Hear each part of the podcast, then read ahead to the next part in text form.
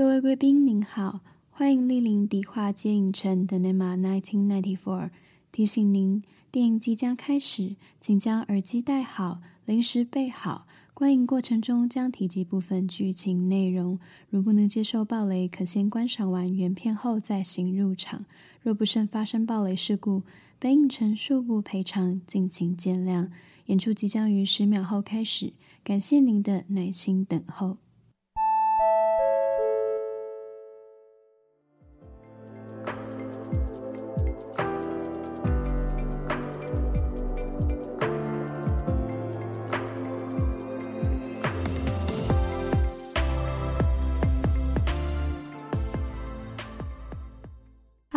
好，我是老板艾迪。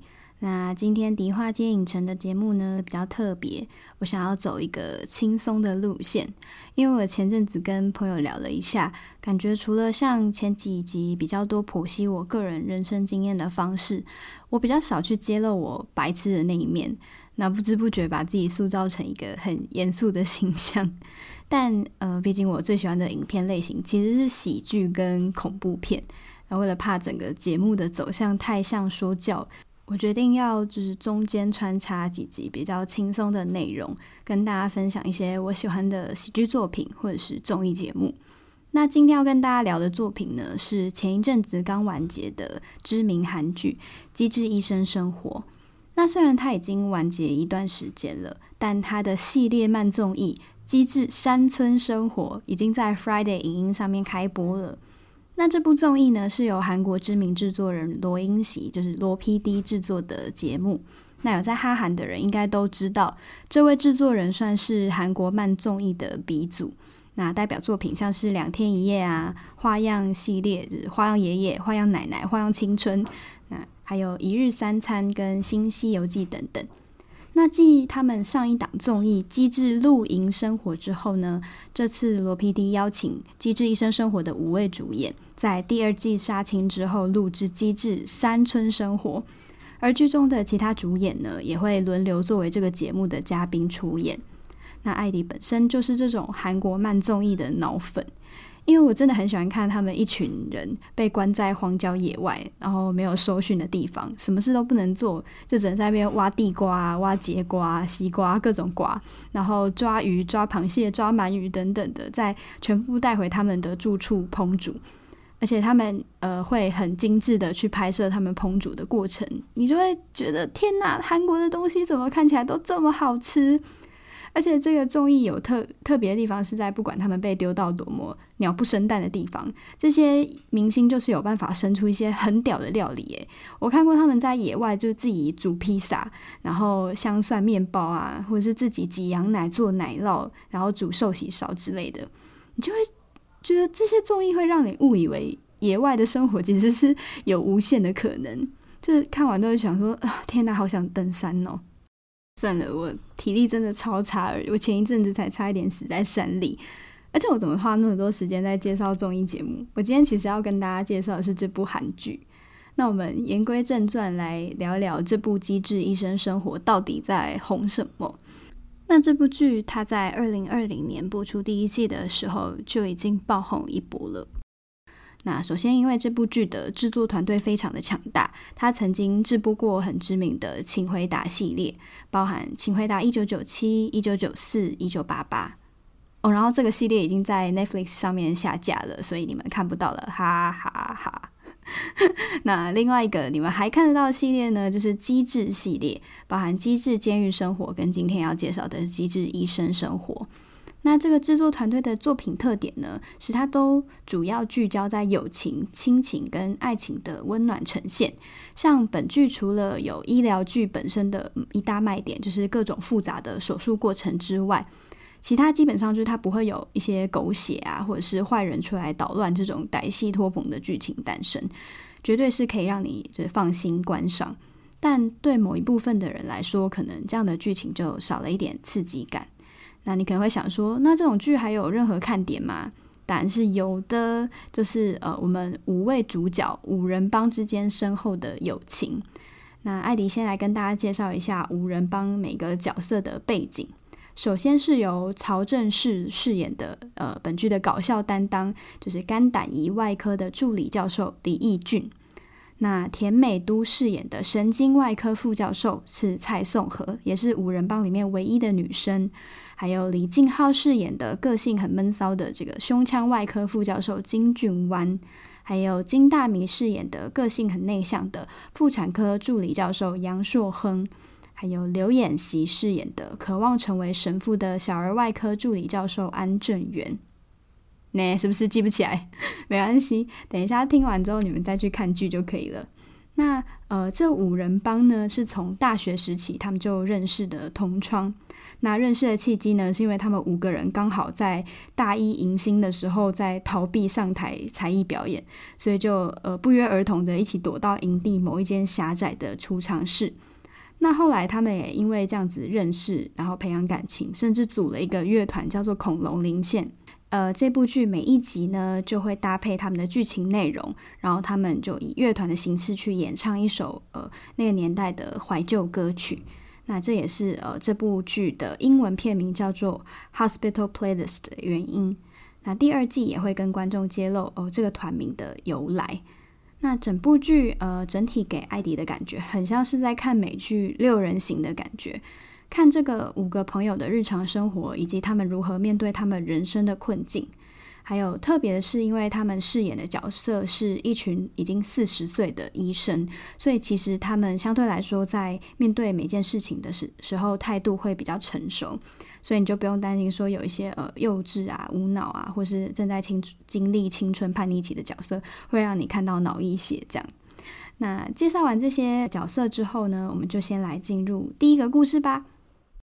呀，넌얘많이안먹었어우리도 이제 먹기 시작했고 야 너네는 야 전쟁통에도 그렇게 안 먹겠다뭐그렇게 빨리 먹어 알았어 화를 내고 그래. 볶음밥 다섯 개 시켜. 하여튼 자기만 알아요 나 살다 살다 칼국수 먹다 별소리를 다 듣는다 그럼 네가 좀 빨리 먹어 야 그럼 네가 분위기 맞춰 천천히 먹으면 되잖아. 엄마 아 겉절이 이제 이모님 겉절이도 같이 포장해 주세요. 야, 내 돈 주고 내가 먹는데 속도 조절까지 하면서 먹어야 돼? 야, 네 돈이냐? 법카로 먹는 거잖아. 원래 우리 아버지 병원이니까 엄밀히 따지면 내 돈이야. 아, 저 치사한 새끼. 알았어. 내 돈 주고 내가 먹으면 되잖아. 얼만데, 어? 내놔. 아, 야, 아, 얼마냐고. 야, 야, 그만 좀, 아, 그만. 내놓으라고. 야, 그만. 아, 정말 진짜. 야, 딱 우리 우주 수준이다, 우주 수준. 와, 나이 마흔 먹고 볶음밥 때문에 싸우고 싶냐? 야, 너, 너 몰라서 그러지. 지난번에 청국장 먹을 때도 난 두부만 먹고 얘네 둘이 그 안에 속을 싹 다 건져 먹었어. 아, 알았어, 알았어. 아, 별걸 다 기억해, 이 새끼. 그래서 밥 몇개 볼까요? 다섯 개요. 3.5개요. 好，不要紧张。我其实知道韩文，大部分的人应该都听不太懂。那这边跟大家翻译一下，刚刚这段剧情呢，主要是第一季的呃五位主演，他们去一家刀削面店吃宵夜。那最后呃为了比较说谁吃的比较多，到底公不公平这件事情而吵架。 因为宋和跟俊湾是五人帮里面最著名的大胃王，那每次点餐完一端上来，他们就会和恶鬼上身一样，呼噜噜的把所有东西都吃完。那其他三个人常常就变成因为动作太慢，只能吃锅里剩下的一些渣渣。啊，个性比较爱计较的郑源就爆炸了，就开始跟俊湾计较说，每一次他跟他吃饭都没有吃饱的这些问题。那这一整段对我来说很特别，在于其实不是单纯拍这些人吵架，甚至中间还有穿插老板问他们说：“哎，你们炒饭要炒几碗饭啊？”还有俊亨打电话问妈妈说：“我在外面吃饭，要不要帮你外带什么？”的一些情节。那整个场面之吵杂，而且是为了这么无聊的事情吵架，就会给你一种非常日常的感觉。那看完这一幕的时候，我突然有一种哇，他们真的是很好的朋友的这种感叹。那继上一集 Miss America 呢，跟大家聊到关于呃人际关系的断舍离这件事情，这一次呢，想跟大家聊聊大家对于朋友的定义是什么呢？那长大以后，我才慢慢意识到，说其实每个人对于朋友的标准是不一样的。好，这是一个废话，但像是我就是比较严谨的人，能够被我称之为朋友的人其实很少。甚至我有一个呃，大多数人不太能理解的习惯，就是我时不时会去删我的社群好友名单。那这算是蛮多人对我不太能理解的原因。可是其实我就是基于一种整理房间、断舍离的一个概念。一方面是我觉得，如果我没有去整理它的话，我会觉得很不舒服，就很碍眼，有一个有一件事情还没有完成的感觉。那另一方面是，如果我觉得这个人好像一段时间没有联络，或是我判断我走在路上这个人也不会跟我打招呼的话，像这种类型，我就把它删掉。那虽然一开始我以为我删掉人应该都不会发现，但后来发现没有，我常常引起别人的误会，让对方以为我删掉他就是代表我讨厌他。因为真的就有一次是有一个人在我删完好友之后，一分钟之内立刻私讯我说：“艾迪，你怎么了？”而且我更过分，我甚至忘记我已经把人家删掉，我还问他说：“啊，没有啊，我很好啊，怎么了？”然后他就说：“那你怎么把我的好友删掉了？”我在想说：“啊，是。”然后我就很慌张的跟他说：“没有啦，我刚刚在整理好友名单啊，你怎么会发现？”那他还说：“因为我有装一个外挂，可以侦测到谁删我好友。”然后我就说：“啊，你没事干嘛装那么奇怪的外挂啦？”然后他说：“哦，没有啊，就无聊装一下，但。”你没事就好了，我只想确认是不是发生什么事了。呃，这这个我这个动作呢，其实也不是在跟大家炫耀说我的好友很多，多到我需要这样定期整理。其实纯粹是呃，我对社群媒体上面的这个好友数量一直抱有一些质疑。像是有些人的好友名单动辄有五百、一千个，但是你实际会联络问候的人到底有几个呢？那我除了呃对朋友的定义上面，呃对联络这个频繁程度很严谨之外，在我更小的时候，甚至是对朋友应该要有怎么样的轮廓，他要有怎么样的行为，什么道德标准，有很严格的规定。例如以前我认为好朋友就是要像 S.H.E 一样，就从来没有吵过架，也不会背叛对方。现在小孩还知道 S.H.E 是谁吗？那。另外，呃，一件事情呢，就是比如说他不能有一些不良习惯，就是呃，像抽烟啊、吃槟榔这些。那我对这件事情的感冒程度到什么地步呢？像以前，如果我跟一些好朋友吵架，那即使后来和好，我也会在心中就是帮他默默的扣分。我就觉得，哦，我们今天吵架了，扣一分，你不能当我走一辈子的好朋友了。或者是说，小时候。呃，我只要遇到路边抽烟的人，我就会立刻捂住我的口鼻，然后露出恶狠狠的表情瞪他，因为我嗯本身不太喜欢烟味这件事情。那我完全是没有在管这个行为有多不礼貌，我也没有在 care 那些抽烟的人有没有看到我，而且我天真的以为会抽烟的人就是坏人，然后又觉得说我筛选下来的朋友都是好人，所以同理可证，我的朋友都不会抽烟。扒上一下一些很神奇的逻辑课，那但是后来越长越大之后，才发现其实我身边会抽烟的人其实还不少哦，但我一直拒绝相信这件事情，甚至呃还有一次呃有一位跟我很要好的朋友，这边叫他老伯好了，那当时他就呃问我说，诶，你干嘛对抽烟这件事情反应这么大？那我当时是非常反射性的就跟他说，没有啊，我觉得抽烟的人都去死。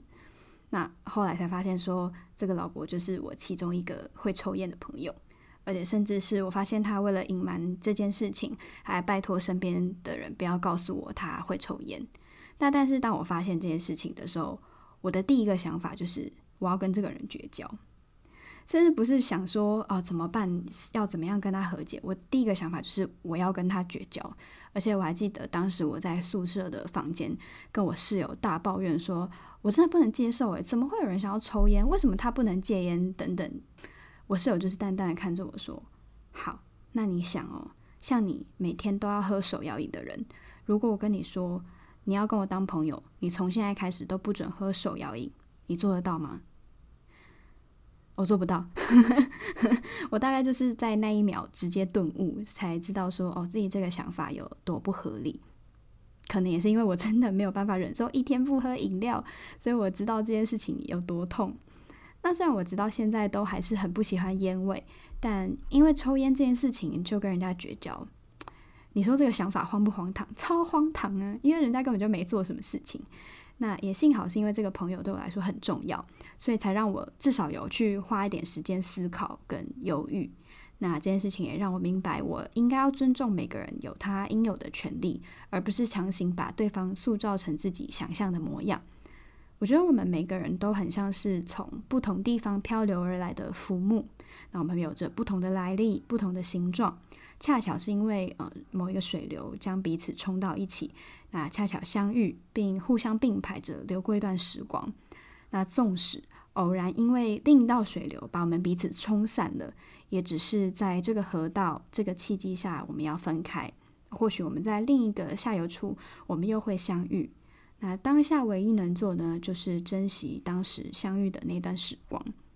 那就像《机智医生生活》里面的五人帮，他们其实常常会因为一些小事吵架，那彼此也是有一些对方难以忍受的习惯或个性，但其实他们平常也就是这样小打小闹，或是偶尔提出忠告，可是从来不会说你今天如果不改掉这个习惯，我们就绝交。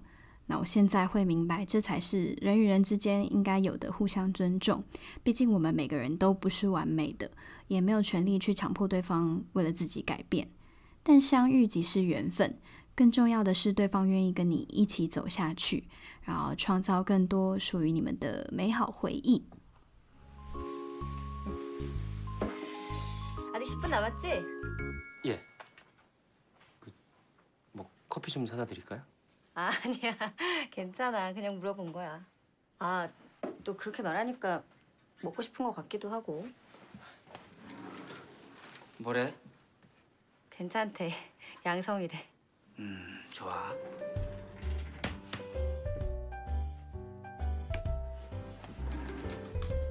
결과 뭐래? 섬유선종. 6개월 뒤에 다시 검사하기로 했어. 그럴 줄 알았어. 고생했다. 이따 보자.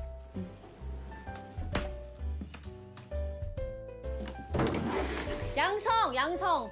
됐지? 오케이. 다 왔니? 한 명 남았는데요. 너 오늘 애들 호출했어? 한 명씩 줄줄이 나가던데? 오늘 저녁에 밴드 연습 있는 거 알지? 이따 봐. 매우 고생해. 好，来来，不要怕哈，韩文翻译机来了。那刚刚这个片段呢，是出现在第一季第六集。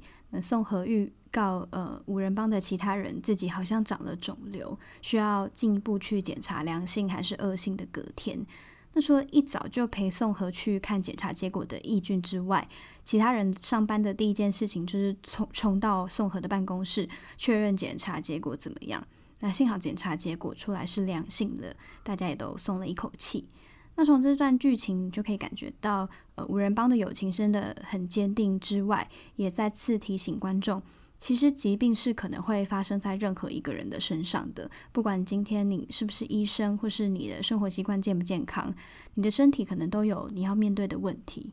就像《四楼的天堂》里面黄秋生饰演的天一师傅所说的：“人必然有病。”人因病而完整。那这一段，艾迪想要跟大家另外再分享，我看完《机智医生生活》这两季里面印象最深刻的五个病例。那这边就跟大家一起来倒数一下，第五名是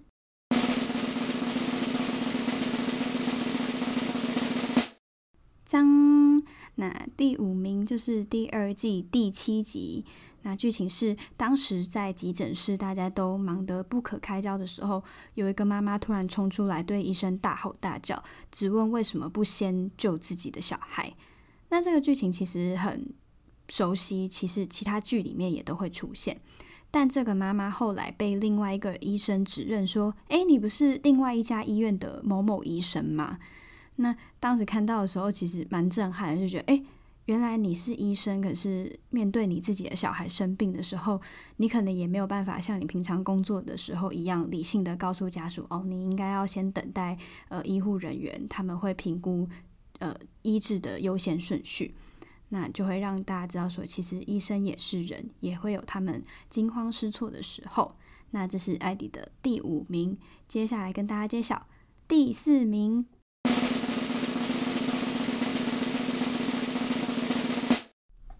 那第四名呢，是在第一季第四集的时候，当时，嗯、俊亨要接生一名患有无脑症的婴儿，就是他本身这个胎儿在发育的过程中，可能没有发育到脑部，那变成说必须要把他接生出来。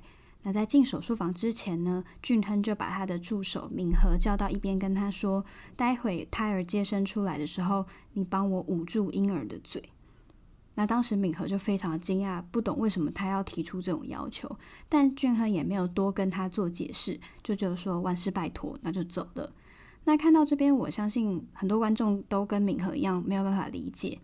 那后来剧情才会揭晓说，其实呃，这位孕妇，烦呢，孕妇是什么？孕妇啦，孕妇。其实她因为内疚的关系，虽然她已经非常理解。呃，这件事情的前因后果，但他还是坚持想要把这个婴儿生下来。可是其实他是没有脸在婴儿出生之后去看他一眼的，因为他觉得婴儿会患有无脑症是他的问题。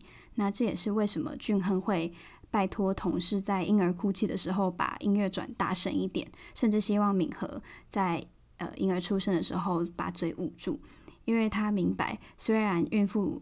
说他已经做好心理准备，但一旦他呃听到婴儿的哭声，那个内疚的心理阴影或许会跟着他一辈子，让他自责他是一个不合格的妈妈。好，那这是我们的第四名，接下来是第三名。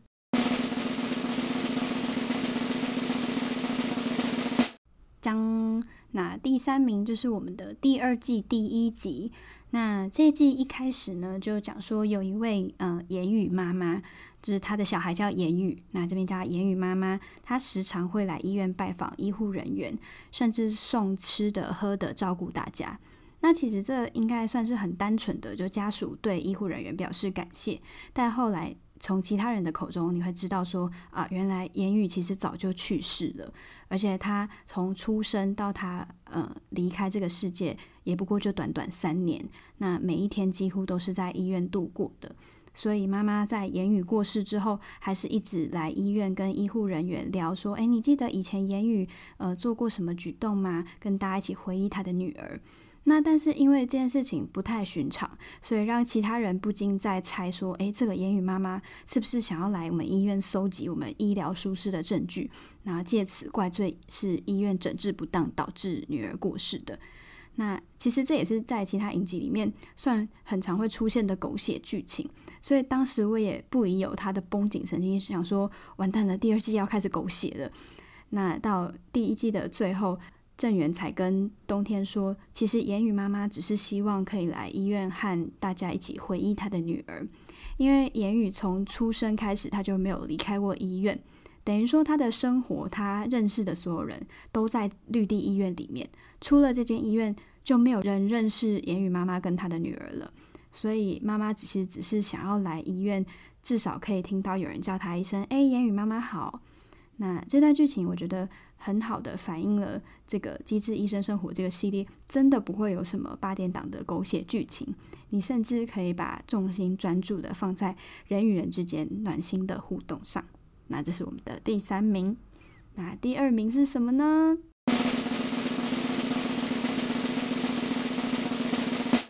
那我们的第二名就是第二季第三集的明灿妈妈和恩芝妈妈。那这两位妈妈的共同点呢，是他们的孩子都在等待器官移植。不同的是，恩芝妈妈她已经等了三个多月了。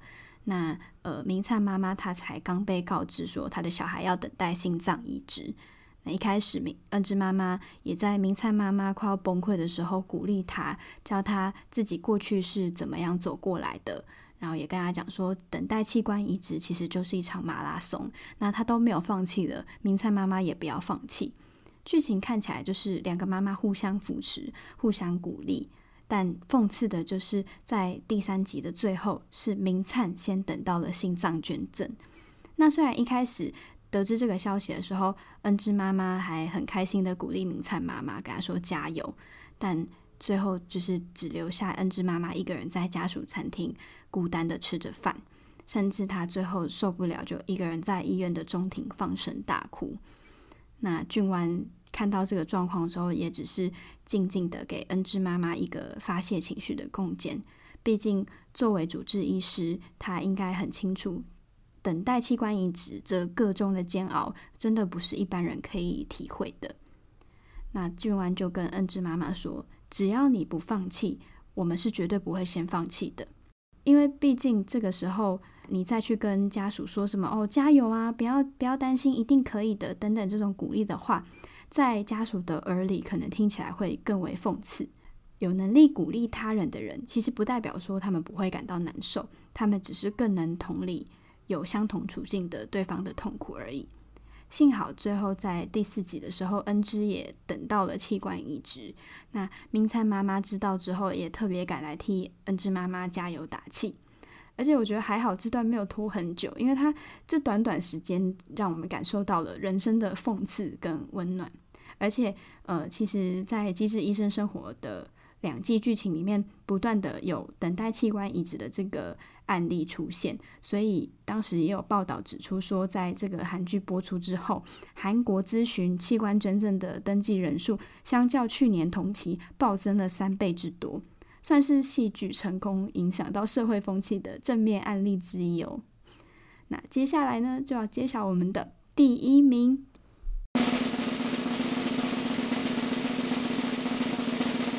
那我们的第一名呢，就是第一季第十二集。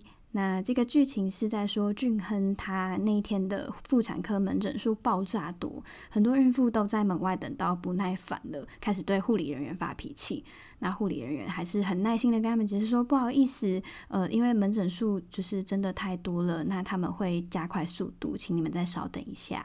那其中有一个孕妇，她两个礼拜前才刚来做产检。那两个礼拜后，她顶着九个月大的肚子来看诊，他就跟俊亨说：“诶，我最近好像没有感觉到胎动，诶，但我有上网查，好像最后一个月通常都会有这个状况。”那硕恒就跟他说：“不然我帮你做进一步的检查。”那后来他帮他做超音波检查之后，他就跟他说：“呃，我真的已经确认了很多次，但我必须要告诉你，胎儿目前因为不明的原因已经没有心跳了。”然后孕妇就傻眼说：“医生，你现在是跟我说我的小孩死了吗？”然后俊亨就说：“对，很抱歉。”那其实这个案例并没有很复杂，但却是整部剧里面让我印象最深刻，也最感到无力的剧情。因为你想，九个月，已经九个月了，他他已经快要生了，而且他明明两个礼拜前才刚产检完，都很正常。但两个礼拜后却被告知说：“哦，你的小孩已经死了，而且不知道原因。”那这这对妈妈来说是多大的打击？所以这孕妇之后就在整间放声大哭。但俊亨就跟她说：“没关系，你可以慢慢平复心情，你不用顾虑我们。”那本来外面呢、已经有一个丈夫陪他老婆来产检，已经等得不耐烦要去催呃里面的人的时候，孕妇听到那个哭声，就拉住她老公说：“你坐好。”那因为我我想，他虽然不知道里面发生什么事情，可是听到这个孕妇哭得这么撕心裂肺，也只有同为孕妇的他们才更能理解吧。那用一句《机智医生生活》里面的剧情来总结：生活就是这样，昨天还在埋怨人生的我们，今天却又觉得自己是最幸运的那一个。我觉得从以上这些病例，你可以体会到说，其实《机智医生生活》它这部剧的核心概念是同理心，因为人生真的太无常了，能让我们面对未来的，只有你永远都不放弃的那一颗同理心。有了同理心，你才不会觉得自己好像永远都是世界上最悲惨的那一个，才能让你除了抱怨之外，还是可以乐观以对所有的情形。有人常说，痛苦是比较出来的。那你的人生到底枯不枯燥、悲不悲惨，端看你用什么态度去面对，用什么角度去解读你的过去。那听完以上这些故事，你对人生目前跨不过去的那个坎，有没有新的想法了呢？那没有没也没关系。最后让艾迪来讲一下对这部剧目前播映完毕的想法吧。교수님얘기들으셨어요무슨얘기뭐지이신선한이야기의도입부는 1년 금방 가. 어떻게 금방 가? 아유, 이 병원에 꼰대 아닌 사람은 채송화와 친구들밖에 없어요. 아, 또 시작이다. 밥 먹자. 배고프다. 밥 먹자. 가장 자주 보고 가장 가까운 사람. 남남으로 만났을 텐데 서로를 의지하고 사랑을 주는구나 싶어서 컴백을 환영한다.啊，那刚刚大家听到的就是第二季的官方预告。 其实你用听的就可以知道，说这部剧真的是充满欢笑以及正能量的氛围。那其实第二季目前也已经完结一段时间，以目前官方释出来的消息呢，短期内应该是不会有第三季了。那这边也跟大家聊一下目前看完的我的感想。其实我本身是不太支持这部影集有第三季的。因为主要是因为呃剧情失去重心的这个问题，到第二季就开始慢慢的出现。像第一季的时候，五位主演他们的剧情比例其实是比较平均的，你不会特别觉得说呃有哪一个人的剧情比较多，他是主角，然后哪一些人是配角。但第二季这个状况就蛮明显，变成有某几位他们的戏份变少。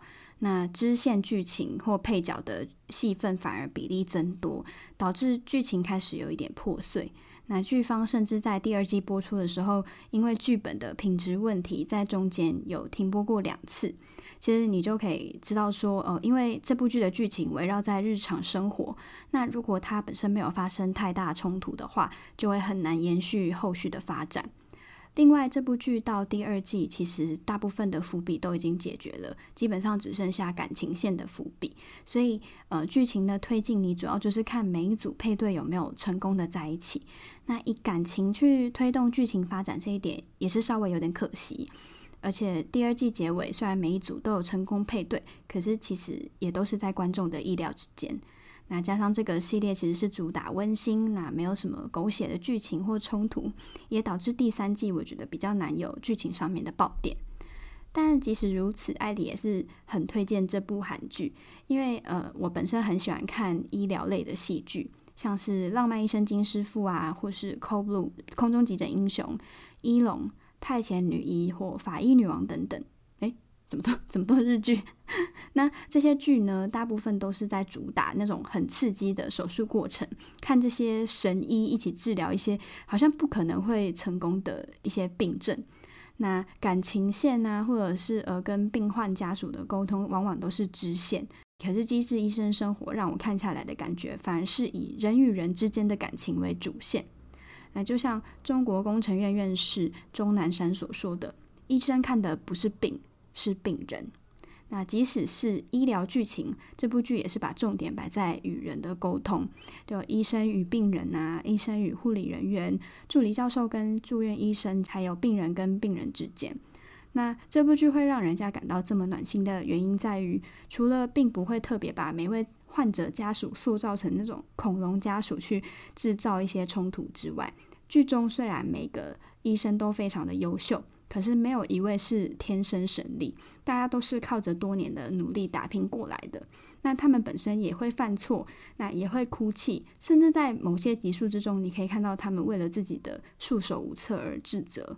那虽然有些观众会反映说，《机智医生生活》这部剧描写的职场现象好像有点太过理想化了，或是想说哪有医生有空在下班之后还跑去练乐团啊、去露营等等。但其实这部剧看完之后，我觉得反而可以让观众对生活抱有一种正面的态度去看待。就像第二季结尾的时候，宋和说的：“小时候喜欢看日出，现在却莫名的爱上日落时分。”那义军就回他说：“你知道为什么吗？因为这代表下班时间到了，你可以回家了。” 其实听起来蛮搞笑，但是他其实要说，不管你是什么样的职业，你都会有你辛苦的地方，但只要你随时用一个正面的态度去面对，就不用怕有你过不去的挑战。虽然大多数的我们都不是医生，但我们可以用和主演一样正向的态度去面对每一个挑战。即使鸟是每天都会从天上掉下来，我们也不能因此放弃对人生的热情。我们一样可以大哭，可以害怕。但不要被挫折打倒，甚至不能因为一时的成功而麻木，要时时正视自己的感受。那艾迪也提醒大家，不要忘记安慰自己受伤的心灵，也不要忘记拼凑好自己破碎的灵魂，勇敢地扶着自己，慢慢往前走。迪化街影城今晚即将结束营业，我是艾迪，我们下期见。